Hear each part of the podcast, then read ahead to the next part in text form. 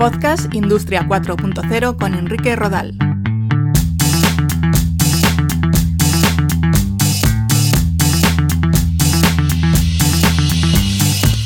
Un saludo, bienvenidos a un nuevo episodio de Podcast Industria 4.0. Si os interesa el mundo de la transformación digital y las nuevas tecnologías, podéis encontrar mucha información en la web www.podcastindustria40 Hoy vamos a centrar este capítulo en la importancia del diseño en todo lo que tiene que ver con la industria 4.0. El diseño a la hora de idear máquinas o productos, el diseño generativo, el CAD en la fabricación aditiva, la usabilidad y la experiencia de usuario en el diseño, los gemelos digitales o digital twins o el diseño orientado a la servitización. Como veis, la importancia del diseño es clave en la transformación digital y una de las empresas líderes en diseño a nivel mundial es Autodesk. Precisamente con uno de sus responsables vamos a hablar de todas estas cuestiones. Comenzamos.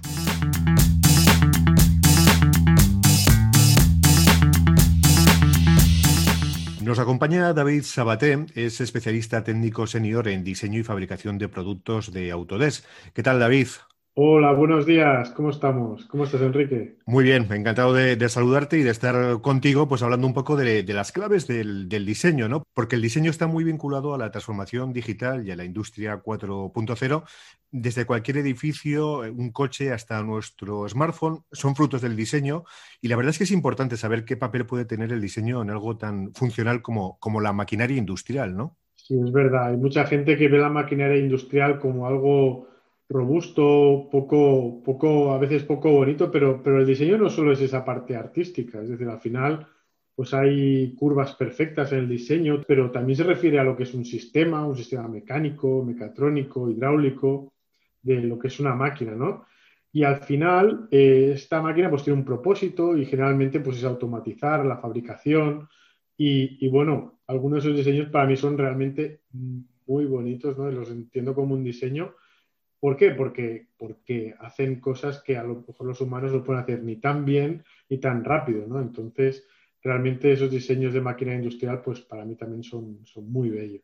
De hecho, se habla mucho del diseño generativo, eh, que permite crear múltiples opciones de diseño listas para la producción y al mismo tiempo tener en cuenta la capacidad de fabricación en las primeras etapas del proceso de, diseño. ¿Qué cambios crees que ha significado este concepto en la industria del, del diseño y de la fabricación? Bueno, en primer lugar, siempre que hablo del diseño generativo, me gusta explicar el concepto de, codiseño, ¿no? Porque al final, eh, tanto máquina como humano, eh, porque entendemos, hay que entender que en el diseño generativo ayuda una inteligencia artificial a diseñar conjuntamente, ¿no? Entonces, ¿qué es lo que permite el diseño generativo? Pues permite que el, que el diseñador pues, defina cómo ha de trabajar, pues, por ejemplo, una pieza, una estructura, un sistema, y de qué material se va a fabricar, si es un material o por dónde va a pasar, y luego qué proceso de fabricación utilizaremos para crearlo, es decir, pues aditivo, sustractivo, fundición, y, al final el diseño generativo crea pues cientos de miles o miles de geometrías que cumplen con estos requisitos. Y al final, ¿qué es lo que hace el diseñador? Pues de todas esas opciones tiene un entorno para poder definir pues el nivel del coste del producto, a nivel de cantidades de producción, a nivel de, requerimientos de esfuerzos, de materiales, cuál es el óptimo para sus necesidades. Por tanto, yo creo que es un cambio muy grande, sobre todo para los diseñadores, para facilitar y al final crear más en un tiempo pues mucho más, más corto. David, a la hora de hablar de diseño y aspectos cada vez más importantes como la usabilidad o la experiencia de, usuario, es decir, ya no se trata de diseñar algo que le guste al fabricante, sino de conocer cuál es la, experiencia del cliente final. ¿Cómo se consiguen satisfacer las necesidades del cliente final? En la industria ya siempre ha habido un canal bastante directo entre proveedor y, fabricante, pero es verdad que cada vez más hay canales como, pues, las redes sociales, los, podcasts, los foros y, cualquiera de estos sistemas de comunicación digital al final lo que permite al diseñador pues tener en cuenta y tener ese feedback de, esa experiencia, ¿no? Y al final pues aplicar al diseño. Y eso sí que es importante entender que para ello el diseñador ha de tener una plataforma de trabajo que le permite pues esa flexibilidad. Si miramos a la industria 4.0, el diseño es fundamental en tecnologías habilitadoras como la fabricación aditiva o la impresión 3D. Necesitamos un diseño previo en 3D del objeto que queremos fabricar, sí o sí. Sí, sin ninguna duda. Es decir, al final, eh, los sistemas de CAD, al final, en el mercado que hay muchos sistemas de CAD, ¿no? Pero, pero un sistema de CAD que te ayuda a diseñar teniendo en cuenta, por ejemplo, eh, cómo vamos a fabricar esa pieza, pues eh, hay pocos, ¿no? Y al final son diferentes productos de nicho y no están integrados. Realmente, si pensamos en la fabricación aditiva, por ejemplo, lo que tiene, la gran ventaja que tiene es que es complexless, ¿no? Este concepto americano de que no tienes limitación en la complejidad. Y al final te va a costar lo mismo imprimir o incluso más caro una pieza sólida que vaciar una estructuralmente, incluirle una retícula interna que mejore pues, el rendimiento, incluso pues que pese menos y renda más. Por tanto, al final esto no es ciencia ficción, sino que realmente hoy en día es, una realidad ¿no? con, las herramientas de diseño 3D orientadas pues, al, proceso de fabricación que, que vamos a aplicar. Hablas de, ventajas mm, como la creación de formas complejas eh, imposibles de lograr mediante forjado mecanizado, pero también hablaríamos de, otras ventajas, eh, el prototipado rápido, el uso de distintos eh, materiales, la personalización de productos. La verdad es que todo lo que tiene que ver con fabricación aditiva e impresión 3D es una auténtica revolución, ¿verdad? Como revolución, yo creo que sí, es una revolución, es la nueva revolución al final. Y, por ejemplo, un ejemplo tan interesante como últimamente estuve haciendo unas formaciones y hablando del concepto de, enviar un diseño por email a otro país, ya se consideraba como exportación. Realmente es un cambio de paradigma muy grande, porque al final son datos, son unos y ceros de un archivo de CAD. ¿Y esto qué significa? Que al final, pues no solo exportaremos bienes, como estamos acostumbrados ahora, de enviar un container, se fabrica en China, sino que podemos hablar por ejemplo, de, la proximidad. ¿Por qué no tener el sistema o la unidad de fabricación en nuestro entorno y básicamente recibir los datos de nuestro producto de otros lugares? Por tanto, incluso mejorará pues, a la sostenibilidad del planeta. ¿no? Realmente creo que es una, realmente es una revolución. Otra clave del diseño de la transformación digital es todo lo que tiene que ver con los gemelos digitales o, digital twins. Hablamos de réplicas digitales de activos físicos, de procesos, espacios, sistemas y dispositivos. Replicamos los datos que generan, pero también su diseño, su forma, y, con ello conseguimos, entre otras ventajas, mejorar las funcionalidades y su propio diseño también. Sí, enlazando un poco con lo que comentabas antes, al final un gemelo digital pues ayuda sobre todo a, que a tener pues, un modelo virtual y, por ejemplo, si el cliente quiere entender cómo funciona el sistema, pues al final lo que hacemos es eh, visualizar, entender cuál es el funcionamiento para, por ejemplo, pues o comprar o decidir que el proyecto es el que nos interesa o comprar ese producto, pero también aporta en, muchísimas más cosas, por ejemplo, el, el, mantenimiento de un edificio, de una fábrica, saber dónde está, si tenemos una planta que tiene kilómetros, pues poder acceder a, a esa, a esa parte de, decir, bueno, pues tenemos una válvula que está en una zona que está muy lejos. ¿Dónde está esa válvula? Pues poder en nuestro modelo digital pues, ver dónde está para ir rápidamente, optimizar espacios, líneas de producción, facilitar el montaje de puesta en marcha, entender el funcionamiento de un mecanismo antes de fabricarlo.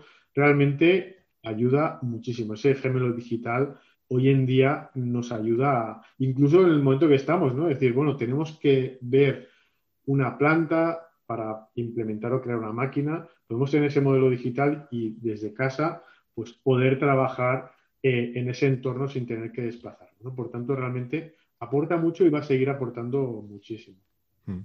Estamos hablando con David Sabaté, que es especialista técnico senior en diseño y fabricación de productos de, Autodesk. Y también, David, podríamos hablar de la importancia de la servitización, ¿no? Al final, disponer de información detallada de los productos o máquinas de cara a ofrecer nuevos servicios a nuestros clientes, generalmente basados en los datos que ofrecen estos bienes, pues es algo también muy importante y es algo que, últimamente se está haciendo mucho y que todas las empresas buscan, ¿no? Sí, al final, eh, esta parte es clave. Hay, a lo mejor en la industria más tradicional hay poco conocimiento, pero yo creo que poco a poco todos los industriales eh, entienden que al final un producto se puede mejorar incluso a lo largo de, su ciclo de vida ¿no? como producto y, la tendencia no solo obtener un beneficio a la hora de la venta, ¿no? decir, bueno, pues este producto lo vendemos y obtenemos un beneficio, sino que, ¿por qué no mejorarlo durante el ciclo de vida del producto, ofreciendo o servicios o, retrofits que al final pues permiten incluso aumentar el valor de este producto durante el, ciclo de vida y no devaluarlo como el ciclo de vida tradicional que conocemos. ¿no? Realmente esta parte es importante. Y el diseño de un producto eh, también puede influir en lo que costará repararlo durante su ciclo de vida, ¿no?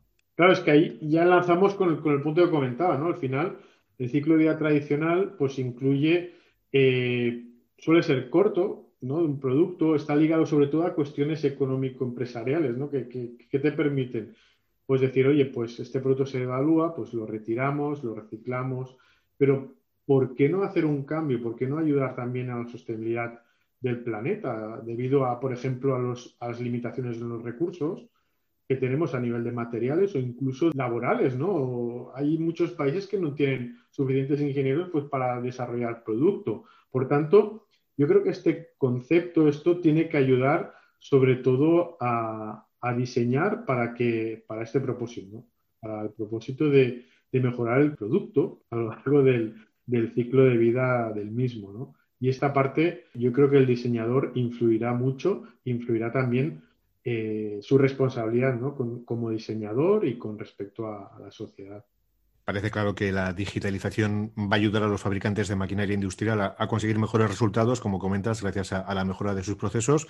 También el diseño de máquinas de alto rendimiento y, la garantía de, entregas a tiempo. Sí, realmente la digitalización al final, ¿qué nos va a permitir? Pues tener un control total de los procesos, sean de diseño, de fabricación, de proveedores, todo aquello que puede impactar en, entregar ese producto incluso a tiempo, hacer el diseño correcto con el modelo digital, pero incluso en una puesta en marcha. Hoy en día, muchas, es decir, nuestra plataforma es 100% cloud, que nos permite incluso a una persona que esté haciendo un montaje en un cliente poder abrir un proceso para hacer una mejora. Todo esto que comentábamos de un cliente, dar su experiencia, Imaginaos cuando estás montando una planta industrial, estás a kilómetros o a cientos o a miles de kilómetros a lo mejor del centro de producción y necesitas un recambio, ha habido una avería, no puedes acabar esa puesta en marcha.